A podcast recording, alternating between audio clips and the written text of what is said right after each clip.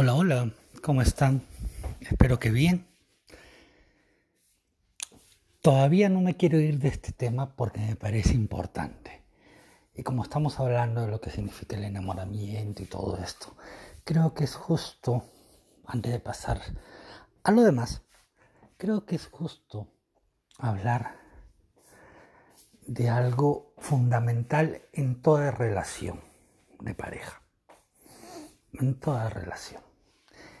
Y es que existen, vamos a ponerlo así, que existen o debe haber en toda relación tres pilares del amor.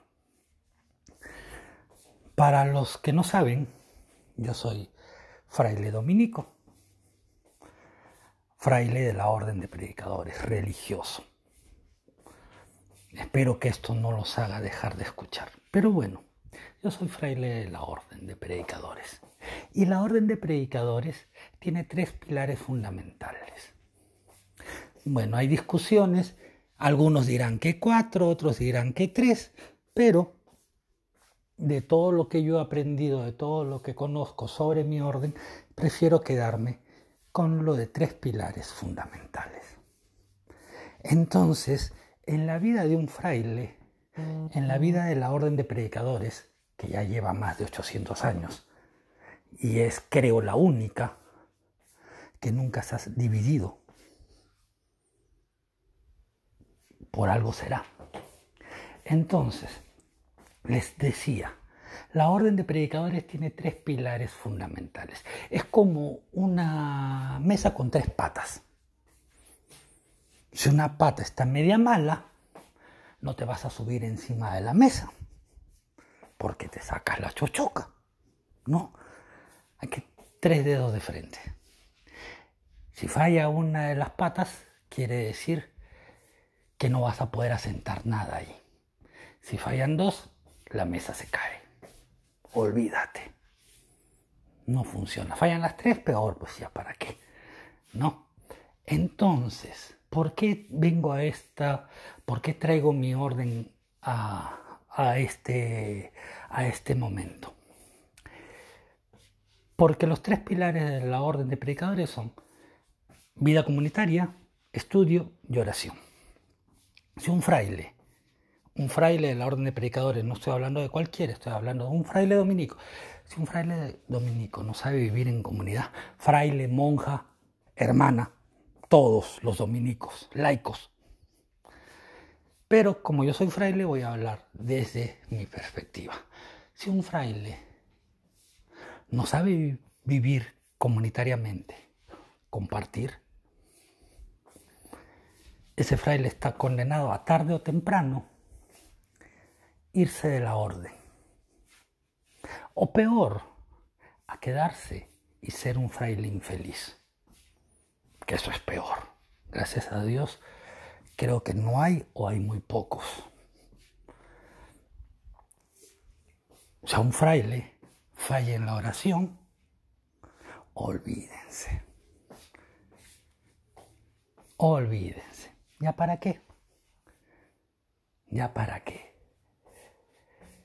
Si un fraile falla en el estudio, si un dominico no estudia para saber lo que predica, pues ¿qué va a predicar? ¿Qué va a predicar? Si no ora, ¿qué va a decir? Si no sabe vivir en comunitaria, ¿qué ejemplo da? Nosotros, Santo Domingo tenía un lema, la orden tiene un lema, hablar con Dios para hablar de Dios. ¿Cómo hablas con Dios si no oras? ¿Cómo hablas de Dios si no has estudiado? ¿Y cómo eres ejemplo?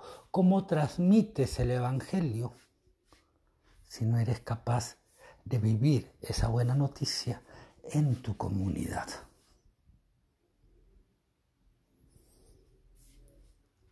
Coherencia. Puedes hablar bonito, decir los mejores discursos, pero si no está reflejado en tu vida, es mentira. O mejor dicho, tú estás viviendo una mentira. Pero ahora no nos pongamos tan estrictos, porque Jesús dijo, hagan lo que ellos dicen, no hagan lo que ellos hacen. Bien, con todo este preámbulo, solo para decirles que es necesario vivir determinadas, de determinada manera según el estilo de vida que has elegido. Así como que tenemos tres, los tres pilares de la orden, existirían, existen, por decirlo de alguna manera, tres pilares del amor, tres cosas que siempre debe haber. Puede haber más, pero tres que no pueden faltar. Y ustedes dirán, ¿y por qué? Porque si falta alguna de ellas, lo más probable es que nuestra relación de pareja, sea en el principio de enamorados pequeños, de enamorados medianos, de novios comprometidos o de esposos, si falla alguna de ellas, en cualquiera, si falla alguna de ellas, lo más probable es que nuestra relación no sea tan saludable como creamos y que en algún momento va a llegar a colapsar. Muy bien, espero que estén atentos. Y ahora nos vamos con el primer pilar. Y el primer pilar es la intimidad emocional. ¿Y cómo logramos la intimidad emocional? la intimidad emocional se da mediante una comunicación profunda, al compartir todos nuestros sentimientos, al mostrarnos tal como somos, al confesar nuestros errores del presente, del pasado, al compartir nuestras alegrías, nuestras penas, nuestros más grandes miedos, preocupaciones, la intimidad emocional es, confianza absoluta, complicidad, integración, alianza. Espero que hagan escuchar esta parte a sus padres, si lo desean, pero dense cuenta, en tu relación hay ese tipo de comunicación, tú tienes la confianza de ser honesto con la otra persona, sea para lo que sea. ¿O es que tienes que andar mintiéndole? Cuando hay intimidad emocional, la verdad es lo primero. Por tú le dirás y podrás expresarlo sin podrás expresar sin miedo lo que sientes. Hoy estoy aburrido, no me gustó esto y no habrá el lío, el pleito o, el, o la desazón que normalmente existe cuando hay las discusiones. Claro que habrá tensión, pero se solucionará rápido. ¿Por qué? Porque ambos confían en el otro y como se conocen, saben qué es lo que tienen o qué es lo que quieren. Cuando existe esta comunicación profunda, se interpreta rápido y correctamente el lenguaje corporal. No estamos divagando. Tú sabes cuando la otra persona miente, sabes cuando está nerviosa, sabes cuando le pasa algo. Y la otra persona sabe y se deja descubrir. ¿No? Dice, sí, estoy mal por esto, ok, y confía.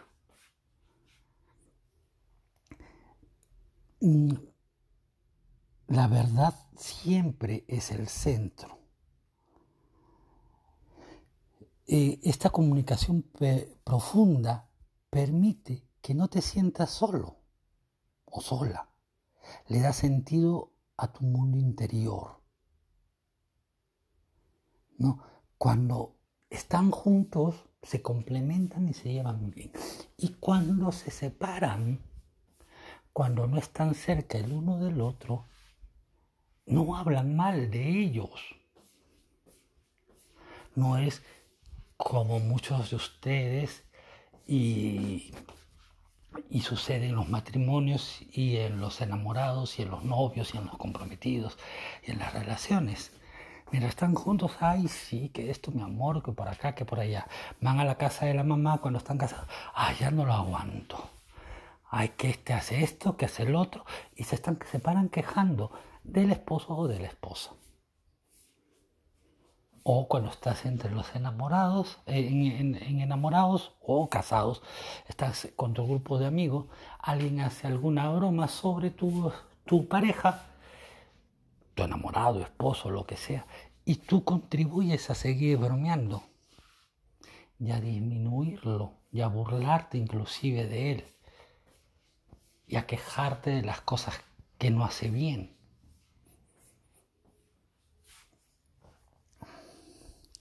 Entonces,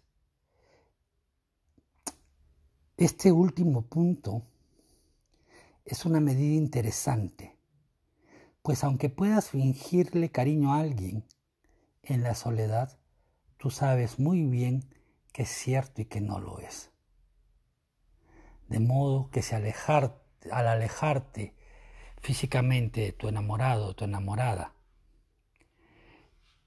priva en ti la sensación de lejanía emocional, si al no estar con tu pareja la juzgas de tonto, tonta, inmadura o torpe, si estando a solas te ríes un poco de su recuerdo y en, y en ocasiones hasta compartes estas burlas con tus amigos o familiares, no existe en absoluto intimidad emocional.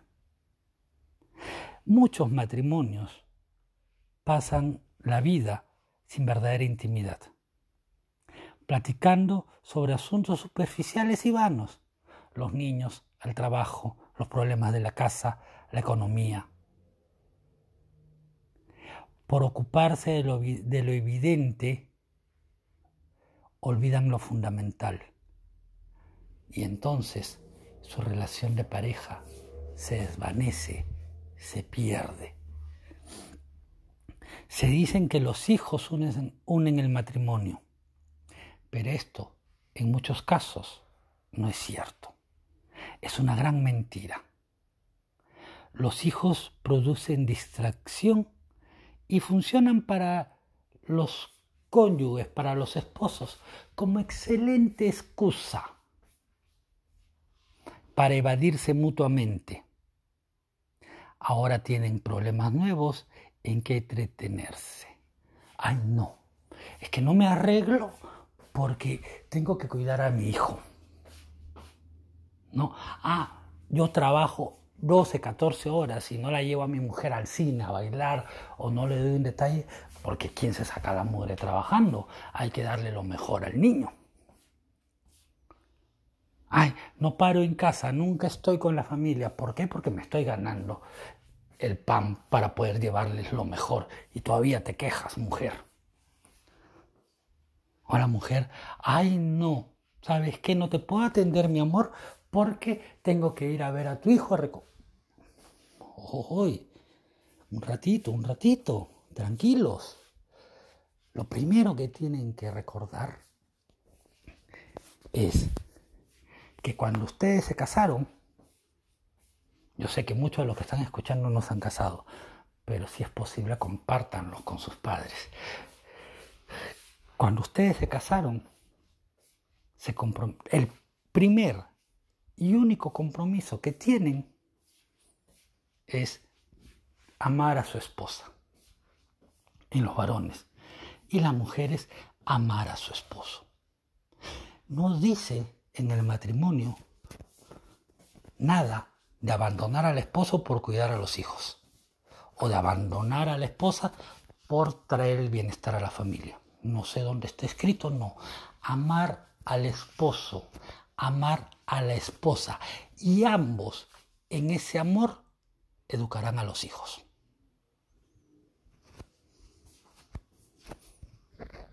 Pero como no hay comunicación profunda, como tú no sabes lo que piensa tu esposo, como tú no sabes, no conoces lo que siente tu esposa, ¿cómo van a poder, cómo juntos van a poder educar a sus hijos? Y después cuando ya los hijos están adolescentes, se quejan porque vienen con todos los traumas o porque se comportan de tal o cual manera, cuando los responsables han sido justamente los padres que equivocaron su función. Porque no supieron saber, no supieron ser padres, pero tampoco supieron ser esposos. Si son buenos esposos, serán buenos padres. Eso tenganlo por seguro.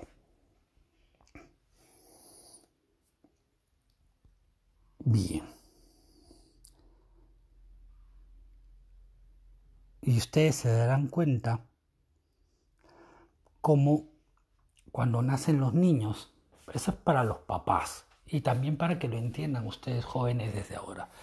Pero lo normal es que cuando nacen los niños, cuando ya están casados y nacen los niños, hay una aparente unión conyugal. Y todo está bien hasta que estos niños se vuelven jóvenes y tienen que irse de la casa.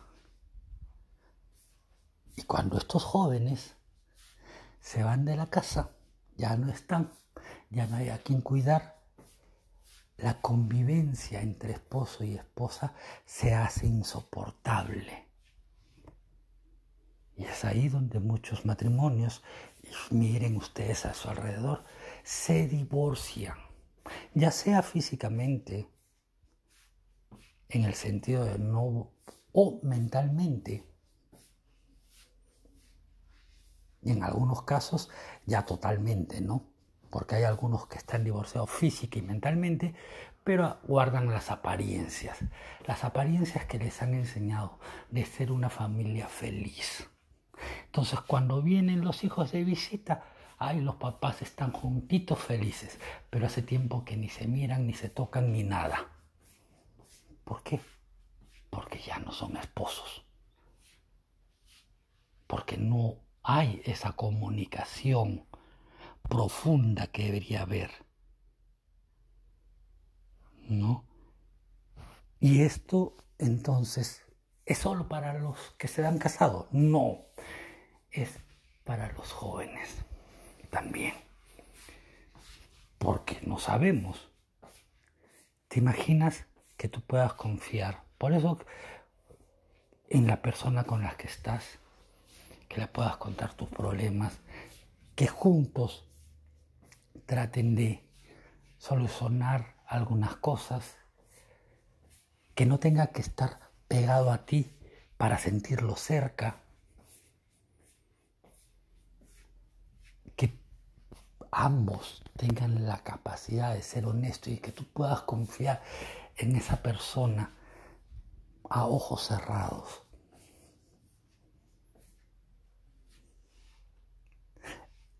Eso significaría una relación bonita. Si tú te muestras tal como eres, yo toda la vida les he dicho, ¿no? Cuando, ¿qué, qué puedo hacer para enamorar a alguien? Alguna vez me, preguntan, ¿no? ¿Qué puedo hacer para que él, él me, sé tú mismo? Muéstrate tal como eres. Si él te acepta o ella te acepta tal como eres, ganaste. Porque si necesitas fingir para que te acepten, esa persona no te quiere y tu relación va condenada al fracaso. Entonces a ustedes que les gusta mentir y les gusta jugar a la mentira y se muestran de una manera que no son y fingen para que los demás le den la aprobación. Piénsenlo bien. Piénsenlo bien. Si, si el otro no es capaz de contarte lo que le pasa, o si tú no eres capaz de contarle lo que, lo que a ti te pasa y le mientes porque si no se pone celoso. O le mientes porque si no te hace un escándalo. ¿Qué estás viviendo? Lo peor, que eso a la larga te pasará factura y serás infeliz. El segundo pilar del amor aunque le parezca mentira, es la afinidad intelectual. Las personas no estamos hechas solo de emociones, estamos hechas también de ideas.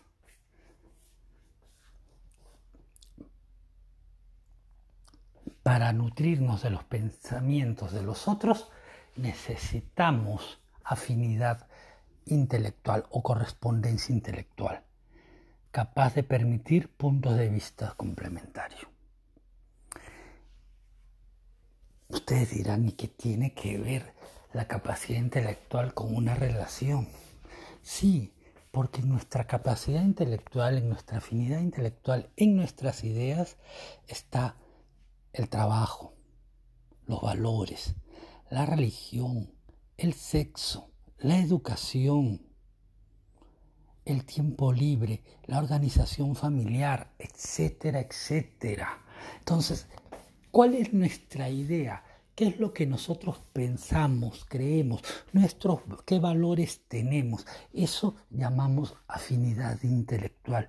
Si nuestros valores no están de acuerdo con los, de los, con los del otro, por más comunicación profunda que exista, no podrá ser factible vivir felices. Les pongo un caso. Estás enamorado de una persona que es todo lo hermoso, te cuenta lo que le pasa, sus sentimientos, pero es mentirosa. Le gusta mentir. Y de repente no te miente a ti, pero le miente a los demás. ¿Podrías vivir con ella siempre?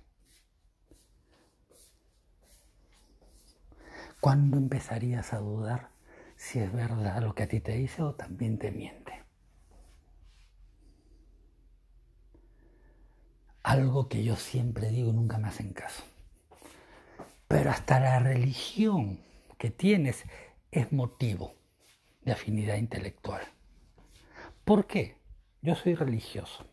Suponiendo que dejo esto y me caso, yo seguiré siendo católico y seguiré viviendo mi fe porque creo en esto. Ahora, yo no soy un fanático. Y puedo entender que hay formas y maneras de vivir la fe. Pero yo creo en la fe que vivo. Entonces, se imaginen que me case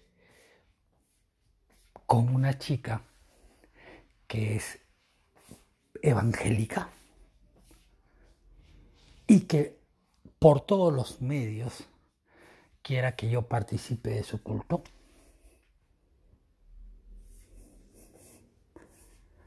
Y voy a dejar toda mi creencia porque estoy enamorado de ella. Puede ser la calentura, el momento inicial, puede ser. Pero ¿y cuánto tiempo durará eso? Cuando ella me diga, Dios castiga, yo tenga que saltar y diga, ¿sabes qué? No hables sonceras, Dios nos castiga. Y empiecen las discusiones y las peleas por unas cuestiones tan sencillas. Yo creo en la honestidad, ¿no? Y me gusta ser correcto, hacer las cosas bien. ¿Qué pasaría si mi pareja, sus valores no están tan bien formados? Y de repente vamos a una tienda, yo estoy comprando, me compro y sale mi, mi pareja, mi enamorado, mi enamorada, con que se robó un polo, unas medias. Yo, perdón, me casé con un ladrón. O mi enamorado es un ladrón, voy a seguir con él. Alguien que viene de una cultura machista, que le gusta gritar, que le trata mal a su mamá, que golpea a las mujeres porque a sus hermanas les pega o qué sé yo, a su mamá la trata como si fuera una empleada. Sabiendo eso, me voy a casar. Y si me caso, o si estoy con esa persona, ¿cuánto tiempo va a durar? Porque a la larga me voy a cansar cuando se acabe el espejismo ese del amor, la idealización, la premura pasional, cuando se acabe ese enamoramiento fantasioso. Voy a abrir los ojos y me voy a dar cuenta con la persona que estoy. Muchos van a decir, como deben haber escuchado, ay no, pero yo cuando lo conocí era bueno, después él ha cambiado, él se ha vuelto así, la otra mujer lo ha convertido así, él, era un amor, mentira, siempre fue la misma estupidez, siempre fue la misma cagada. Sino que tú no querías ver. Es importante tener afinidad intelectual no quiero decir que los dos hayan estudiado en una universidad, que no. Afinidad, que compartan valores, que se puedan sentar y conversar de lo mismo. Una ama de casa que se siente mal por ser solo ama de casa es un problema. Porque una ama de casa debería saber el valor que tiene su trabajo. Y que intelectualmente no es menos que su marido que estudió en la universidad y, ejerce lo que es. No sé si me dejo entender. Muchas mujeres han estudiado, se casaron y dejaron de ejercer y no se sienten bien y no se sienten realizadas. Porque sacrificaron lo que querían ser por la familia. Si ese es tu caso, vuelve a estudiar, trabaja, qué sé yo, porque si no a la larga vas a sufrir. Sin embargo, si tú decidiste conscientemente dejar lo que tenías por dedicarte a tu familia y lo haces con gusto y te parece que es la mejor labor que has hecho y ya estás orgullosa de los hijos que has criado y de la que tiene. Pues perfecto. Hay comunicación, hay eh, afinidad intelectual. Entonces, no confundan, ah, entonces yo estoy en la universidad, tengo que casarme con un universitario. No. La afinidad intelectual va más sobre las ideas, sobre lo que creemos, sobre lo que pensamos, sobre lo que vivimos no tratemos de engañarnos. En la medida que alguien se ame a sí mismo, podrá amar a su pareja.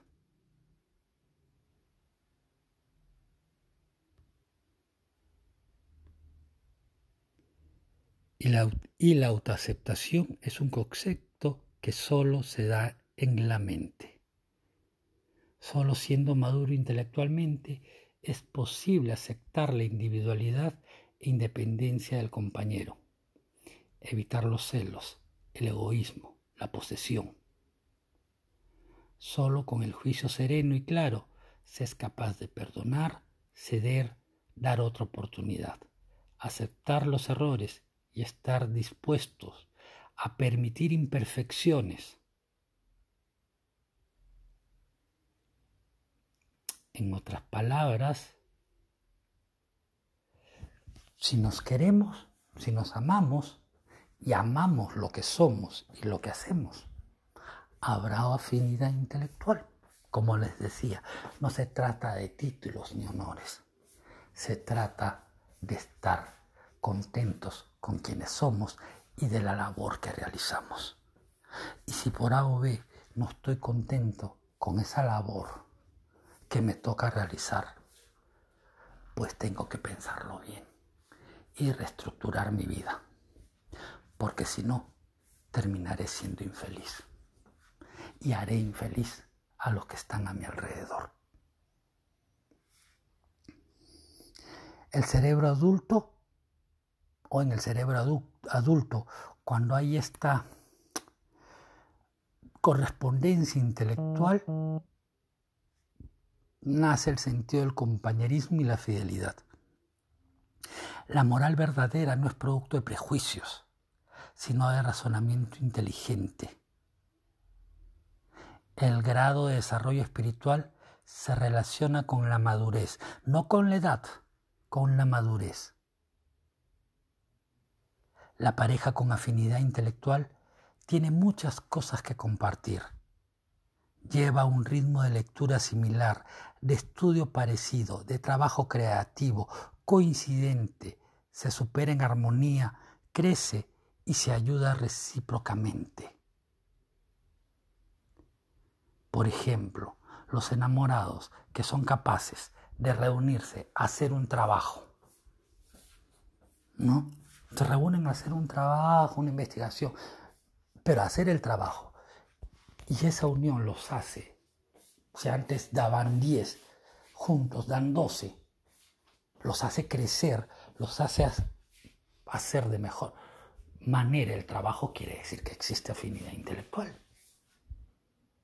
Ahora, si van a hacer el trabajo y solo buscan de pretexto hacer trabajos para estar juntos y no hacer nada, pues dense cuenta cómo acabará esa relación. Entonces, tenemos que enfocarnos en que la afinidad intelectual nos lleva a las ideas que tenemos y al trabajo en equipo, si queremos darle algún nombre. Es decir, si con la otra persona yo logro ser mejor y superarme, perfecto, hay afinidad intelectual. Si yo aprendo de la otra persona, siempre hay afinidad intelectual. Pero si tú te crees superior al otro y crees que no te va a poder enseñar nada, pues ya perdiste. Porque no hay ni habrá afinidad intelectual. Y el tercer pilar del amor es nada menos que la atracción química. Sí, sí, sí, como lo oyeron. Atracción química, no atracción física. Química, cuando te puedes comprender con alguien, cuando haces conexión con alguien y te encanta, cuando la atracción no está basada en lo físico, está basada en cosas más grandes, donde no te importa el físico de tu pareja, porque lo que te atrae de ella es ella misma. Lo que es en realidad es lo que te atrae, lo que te hace quererla cerca, lo que te hace buscarla. Si tienes con tu pareja. Intimidad emocional, puedes decir que es tu amiga. Si además se complementan en ideas, puedes considerarla tu compañera. Pero necesitas que también sea tu amante. Y eso se consigue con la atracción química. Y repito, no me refiero al gusto corporal, no me refiero a la atracción física. La apariencia es algo superficial y vano. Lo que enciende el magnetismo entre dos individuos, entre dos personas, no es un fenómeno físico, sino químico, y solo se da entre algunos.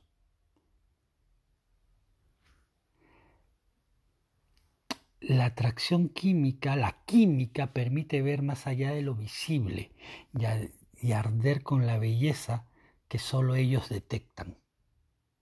Cuando hay este tipo de hechizo, a las personas no les importa lo que los demás piensen respecto al físico de su pareja. Se sienten a gusto porque se atraen realmente. Se besan con y se tocan con gran espontaneidad, con verdadera pasión. Hay esa magia que los impulsa a estar cerca, el agrado mutuo producida por la voz, las acciones, el andar, la forma especial y única de ser del otro. Finalmente, no pueden evitar esa gran identificación sexual que se da simplemente sin que ellos lo planean. Si tienes una atracción química natural con tu pareja, pues tienes que mantenerla. ¿Cómo se hace eso? Pues bueno, te tienes que seguir arreglando, tienes que seguir cuidándote para ti y para ella o para, o para él, dependiendo si eres varón o mujer. ¿Por qué? Porque muchas veces en, se llevan bien, hay una atracción química, pero una vez que ya son enamorados o son novios o son esposos, empiezan a descuidarse ya no se arreglan, ¿no? Ya este, pues, andan desaliñados, se engordan, no hacen ejercicio y pierden toda esa gracia que tenían en el principio, que los hacía ver únicos e irrepetibles. No estoy diciendo que porque engordes te van a dejar o porque adelgaces te van a dejar. Pero sí te digo que si dejas de tener los detalles de ser esa persona espontánea, divertida, inteligente, de hecho que la otra persona puede ir perdiendo el interés. Entonces es algo que se cultiva, es algo que se va trabajando. El amor no es de la noche a la mañana.